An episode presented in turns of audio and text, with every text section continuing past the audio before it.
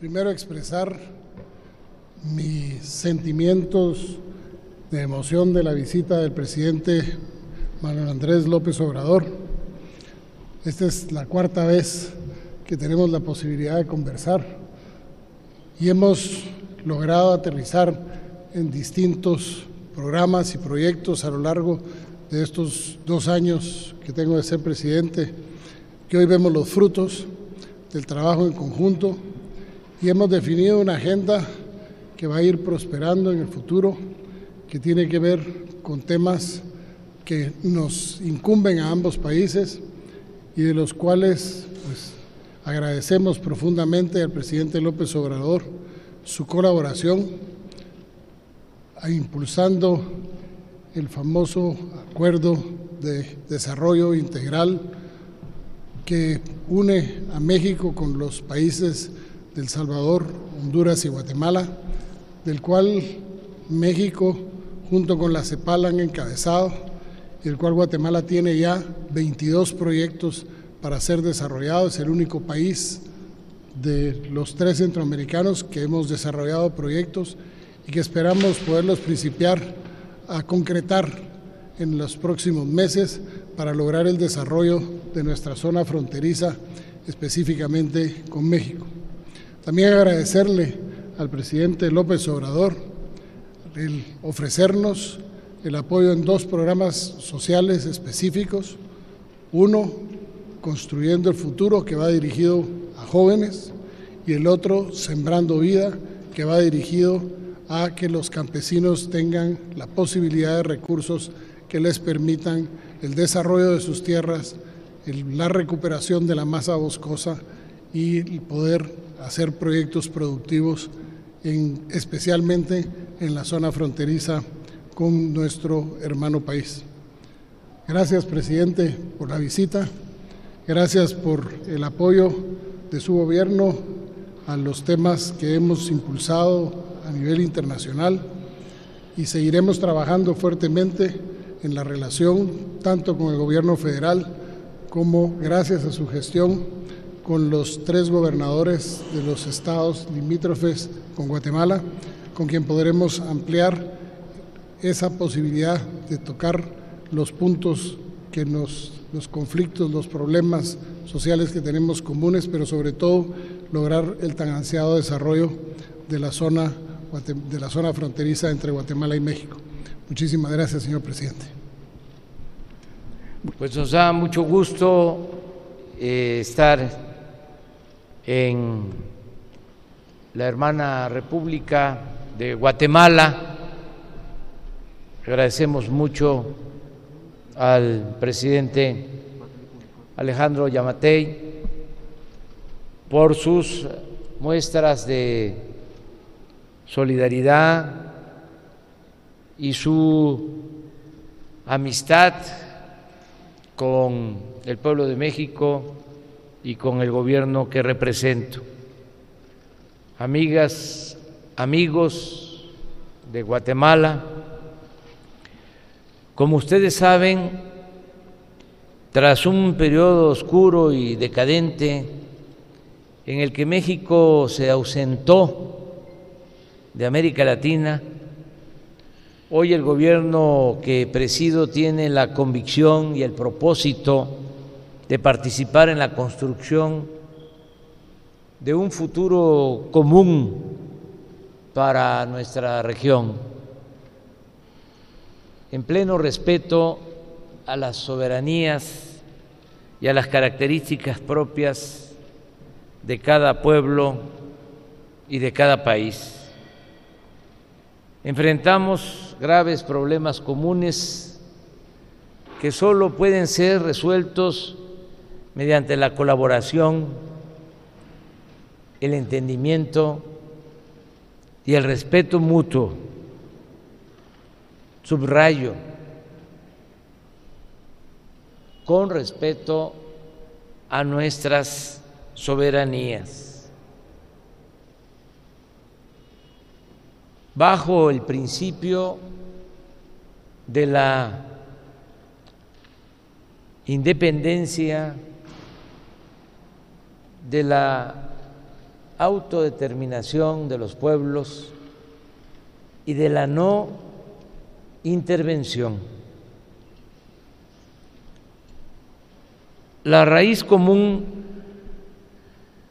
de los principales problemas que nos aquejan es la misma, la pobreza, la desigualdad, la postración del campo, la desintegración social, la marginación y la negación histórica de derechos efectivos para las mayorías. Esas son las circunstancias que dan origen a la migración y a la delincuencia, a las adicciones y a la violencia. La otra cara de la moneda es el desarrollo y la paz social, que son frutos de la justicia y de una procuración de bienestar para las poblaciones, sin afán de imponer soluciones ni de intervenir en asuntos internos, como ya lo he mencionado. Hemos dispuesto ayudar a los países, a las naciones más cercanas, más entrañables en lo cultural, en lo geográfico, en lo histórico y repito, en lo afectivo. La fórmula que estamos aplicando en México para reactivar el campo, cuidar la naturaleza, crear empleos, rescatar a los jóvenes de la marginación laboral y educativa y crear, en fin, las condiciones de bienestar que demandan y merecen las mayorías de esta Mesoamérica contemporánea.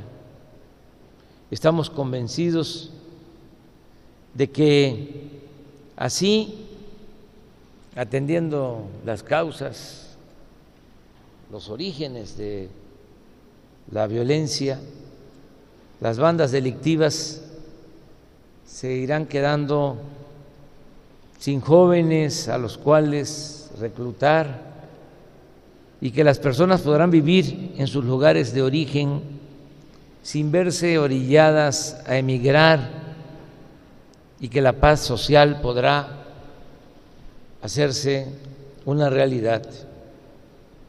Mi gobierno está centrado en la aplicación de programas como Sembrando Vida, que ofrece a miles de productores del campo una paga mensual para que siembren en sus parcelas o pequeñas propiedades árboles frutales y maderables no solo para remontar los daños causados por la deforestación y la explotación inmoderada de las selvas y bosques, sino también para procurarse ingresos y establecer mejores medios de vida, tanto para la generación actual como para las futuras en las comunidades rurales del país. Hemos establecido asimismo el programa Jóvenes Construyendo el Futuro, el cual permite a las y los muchachos que han llegado a la edad laboral o universitaria capacitarse para el trabajo en calidad de aprendices en una diversidad de empresas privadas, organizaciones sociales o instituciones públicas con una remuneración con un sueldo, con un salario a cargo del Estado y con el compromiso de sus tutores donde están laborando como aprendices, de que se les van a enseñar habilidades que faciliten su inserción en el mercado laboral. También estamos otorgando 11 millones de becas para estudiantes de escasos recursos económicos, desde el nivel básico hasta el posgrado.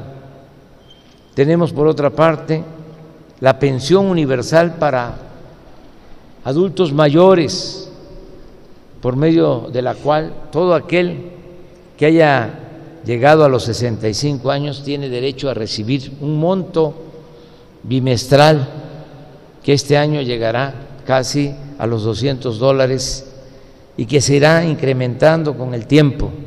Nuestro objetivo es que para principios del 2024 cada adulto mayor en nuestro país tenga garantizado un ingreso económico equivalente a 300 dólares cada dos meses.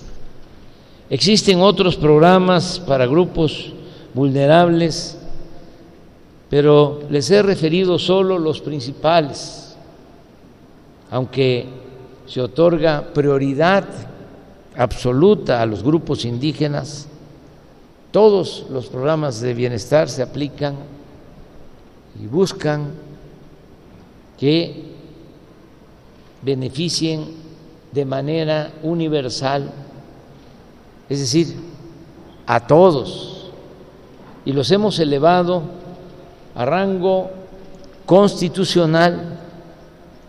La ejecución de esta política de bienestar permitió a millones de hogares enfrentar los meses más duros del confinamiento por la pandemia cuando la economía prácticamente se paralizó y muchos se quedaron sin sus ingresos regulares. La migración, como todos sabemos, amigas, amigos de Guatemala, es la evidencia de la injusticia. Mi gobierno se ha propuesto erradicar las condiciones de pobreza, insatisfacción e inseguridad que la originan para que nadie tenga que abandonar su hogar, su familia y su tierra por hambre o por violencia, al verse obligado a vivir los peligros del trayecto en México, ni la discriminación y la persecución policial al norte del río Bravo, que solo emigren, esto lo hemos hablado con el presidente Yamatel, que solo emigren quienes desean hacerlo por motivaciones más amables, que la migración sea optativa, no forzosa. Nuestro principal compromiso con los migrantes mexicanos en Estados Unidos es construir un país al que puedan y quieran regresar y que no expulse a ninguno de sus habitantes esta es la misma propuesta que estamos haciendo de manera respetuosa para nuestros hermanos de Guatemala, de Honduras, de El Salvador. Soy consciente de que para aplicar en estas naciones hermanas programas como los que estamos llevando a cabo en México es indispensable que Estados Unidos aporte los recursos necesarios y en diversas ocasiones he abordado el asunto con el presidente Biden, con la vicepresidenta Kamala Harris y con otros funcionarios de Washington. Estoy convencido de que solo con la cooperación internacional lograremos poner un punto final al doloroso fenómeno de la migración, doloroso fenómeno de la migración que causa mucho dolor, que causa muerte.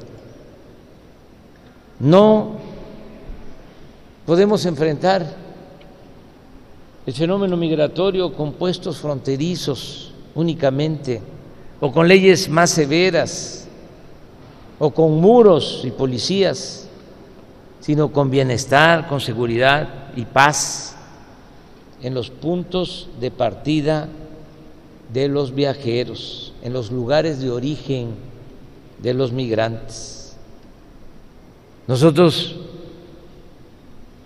tenemos programas y se ofrecen a los migrantes, pero el que sale de su pueblo ya lleva la idea de llegar a Estados Unidos. Además, por el tráfico de personas que lamentablemente existe, ya eh, cuando llegan a México, ya llevan un acuerdo, un contrato con un coyote y ya aunque se ofrezcan oportunidades, ya no es posible que se queden a trabajar en nuestro país.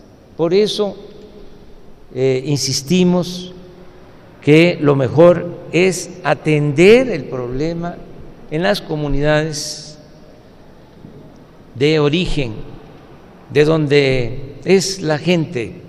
Allí es donde hay que procurar que haya desarrollo, que haya empleo, que haya bienestar.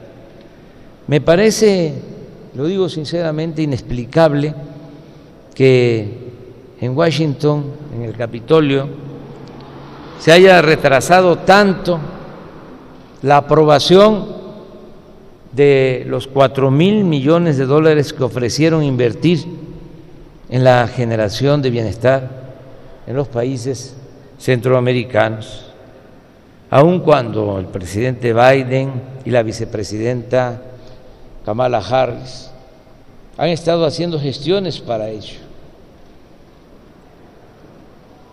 Son cosas distintas, no se debe de comparar a tabla rasa, pero ya se aprobaron más de 30 mil millones de dólares para apoyar en la guerra a Ucrania.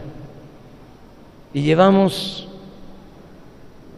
cuatro años desde que estaba el presidente Donald Trump planteando que se apoye con cuatro mil millones de dólares. Y hasta el día de hoy no hay nada, absolutamente nada. Por eso vamos a seguir insistiendo respetuosamente en la necesidad de la colaboración de Estados Unidos. Más allá del fenómeno migratorio, estoy convencido de que este continente debe avanzar, nuestra América, toda América, hacia una integración económica y comercial sin exclusiones, al margen de diferencias ideológicas. Y como lo ha expresado varias veces el presidente Biden, en pie de igualdad entre nuestras naciones, que nadie excluya a nadie. Ya basta de las hegemonías, ya basta de la política que se ha impuesto por más de dos siglos en nuestra América. Necesitamos la unidad, necesitamos el respeto a las soberanías de todos los países, que se respete la soberanía de Guatemala, que se respete la soberanía de México. Y como aquí lo mencionaba el presidente Yamatei hace un momento recordando a el benemérito de las Américas, Benito Juárez, que se haga valer la frase de que entre los individuos como entre las naciones el respeto al derecho ajeno es la paz. Por lo pronto, estimado presidente Yamatei, amigas y amigos de Guatemala, tenemos por delante la tarea inmediata de impulsar la paz y el bienestar de nuestras naciones y la colaboración fraterna entre ellas.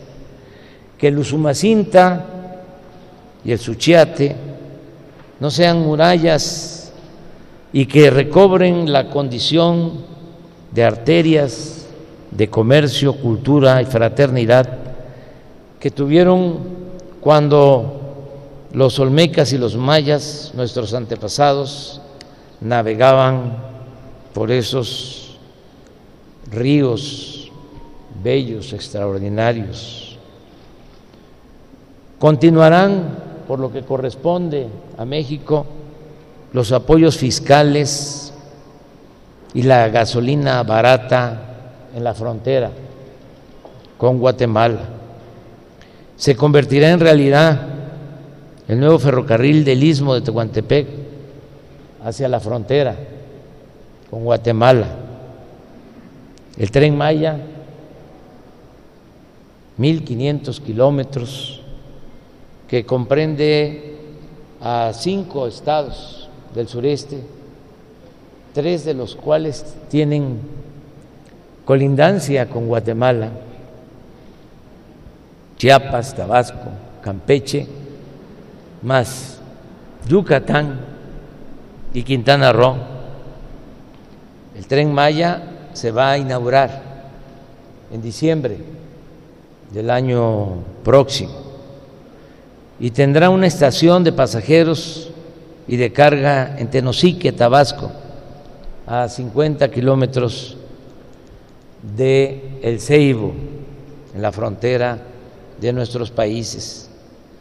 Y se mantendrá, y eso es lo más importante, presidente Yamatei, se mantendrá inalterable, con respeto y con fraternidad, el trato de amigos y de hermanos con este pueblo de Guatemala, de tanta cultura, de tanta historia y de tanta dignidad. Muchas gracias. Usted, presidente, muchas gracias. Con el mensaje del señor presidente de los Estados Unidos mexicanos, excelentísimo señor Andrés Manuel López Obrador, damos por concluida esta conferencia conjunta. Muchas gracias por su presencia. Gracias. Hay muy buenas noticias por contar en nuestra Guatemala se hicieron realidad. El compromiso por la salud y bienestar a nuestra gente siempre brinda. Crecimos en nuestra economía, trabajamos día a día en la seguridad, alimentamos a nuestros niños y mes a mes nunca faltó la provisión. Guatemala no se detiene, hoy todos nos damos cuenta que viva lo positivo, lo bueno también se cuenta.